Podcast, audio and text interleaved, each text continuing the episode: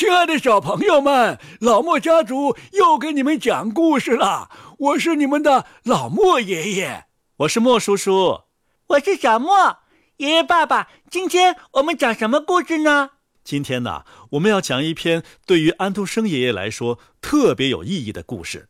这篇故事的名字叫做《打火匣》，这是安徒生爷爷创作的第一部童话啊！真的，我们都讲了安徒生爷爷这么多故事了，才讲到第一篇呀。是啊。当听了安徒生爷爷这么多故事之后呢，大家对安徒生爷爷的童话的风格啊有了一定的了解。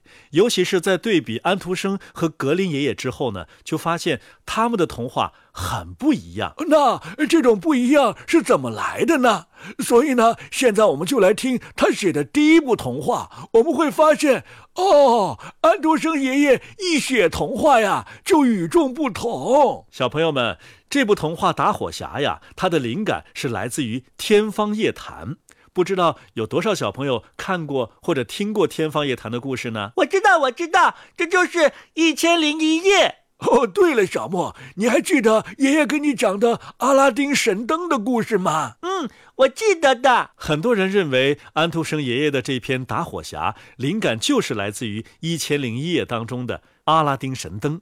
是不是呢？爷爷爷爷，爸爸再说下去就又要剧透了，我不听，我不听。哦，那好那好，但是至少咱们得知道打火匣是个什么东西吧？嗯，打火匣呀是一个小铁盒，里边呢装着碎石、铁块和火绒线，碎石和铁块撞击呢就发生了火星，点燃火绒线。就可以取火了，这是非常古老的一种取火方法之一。哦，了解了打火匣之后啊，还得提醒小朋友们，让你们的爸爸妈妈关注我们老莫家族的微信公众号，这样的话，你就可以第一时间的听到你们喜欢的童话了。好了好了，让我们听故事吧。打火匣，安徒生。演播及公众号：老莫家族。上集。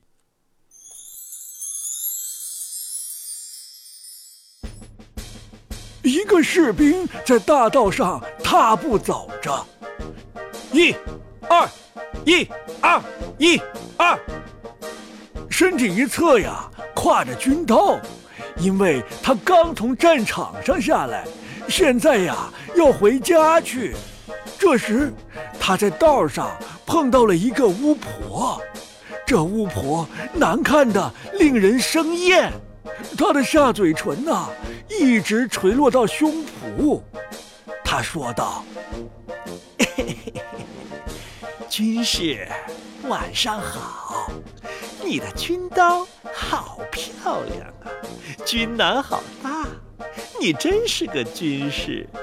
好了。”我说：“你想要多少钱，就会有多少钱的。”哦，多谢你了，老巫婆。”士兵说道。“你瞧见那棵大树没有？”巫婆说道，用手指着他们旁边的那棵树。那是一棵空空的大树，你爬到顶上去，便可以看到一个洞。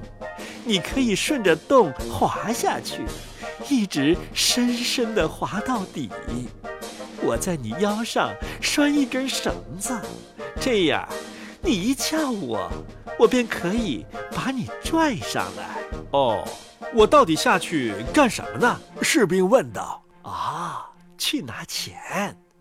巫婆说：“你要知道，到了树底呀。”你会看到一条宽宽的通道，那里很明亮，有百十来盏灯燃着。你可以看见三道门，这三道门都是能打开的，因为钥匙就在门上。若是你走进第一间屋子，你会看见在地面正中央摆着一口很大的箱子，箱子上蹲着一条狗。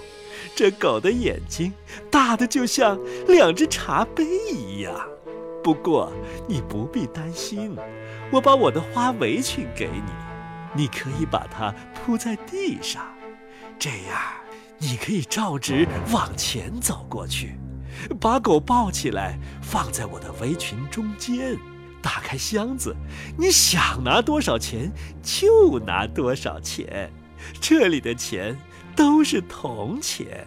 不过，若是你想要银币，你可以进旁边的那间屋子去。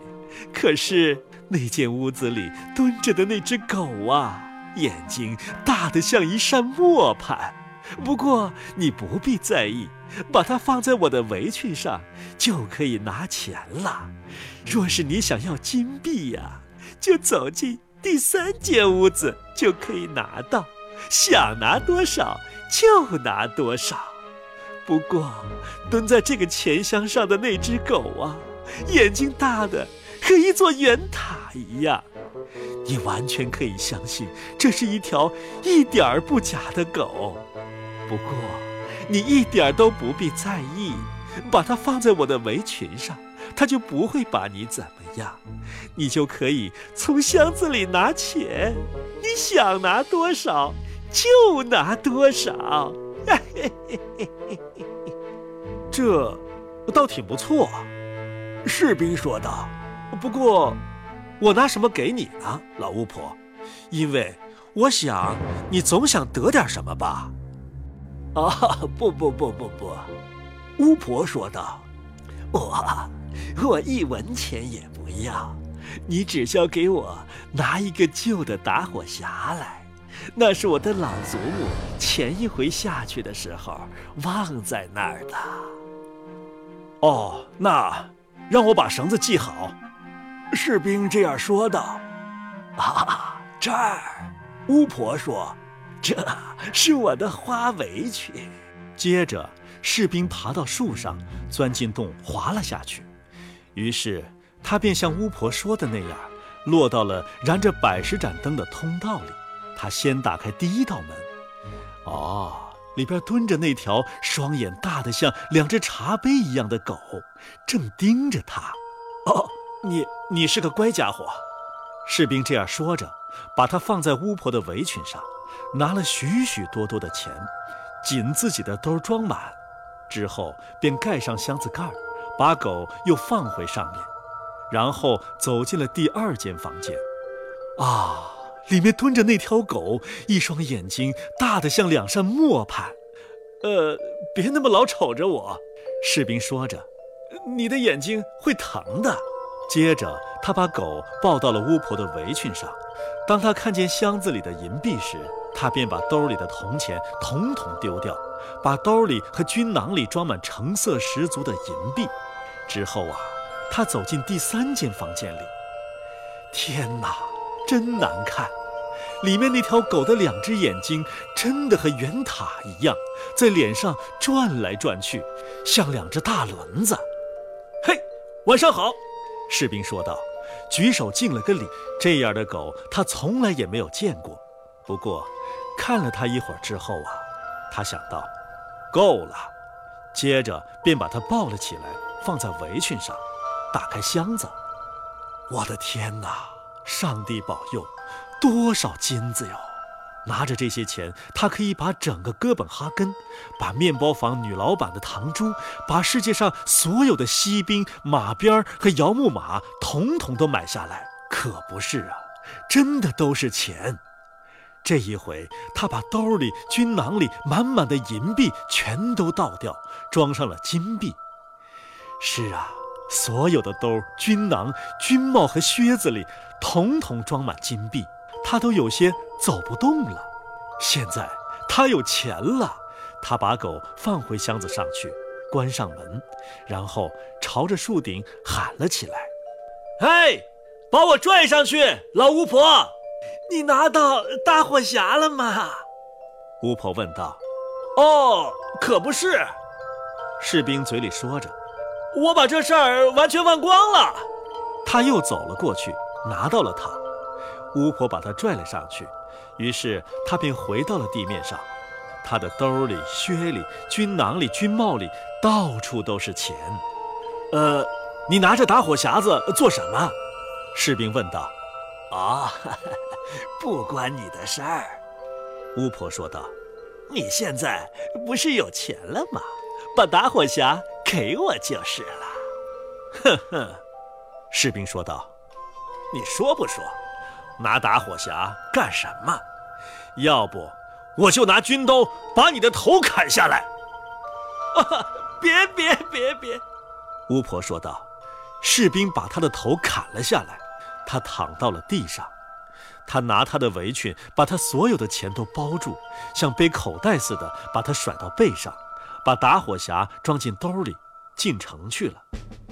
城市很漂亮，他走进最漂亮的饭店，订了最上等的房间，点了他最喜欢吃的食物，因为他变富了，有了许多许多的钱。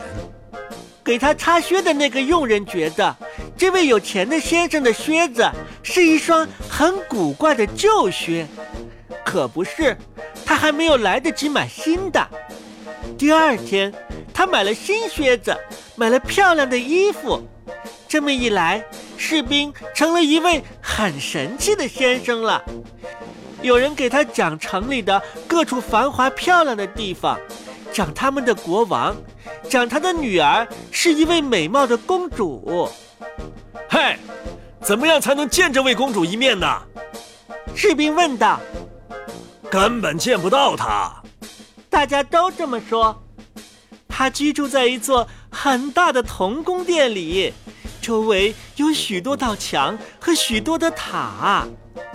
除了国王之外，任何人都不敢走到那里，进到里边去。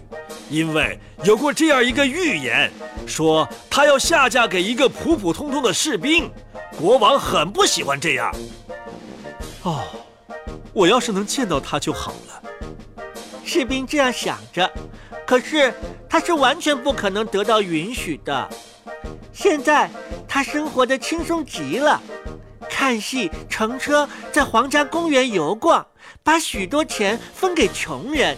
这件事做得好极了，从他自己的身世，他知道的很清楚，身无分文，实在是很可悲的。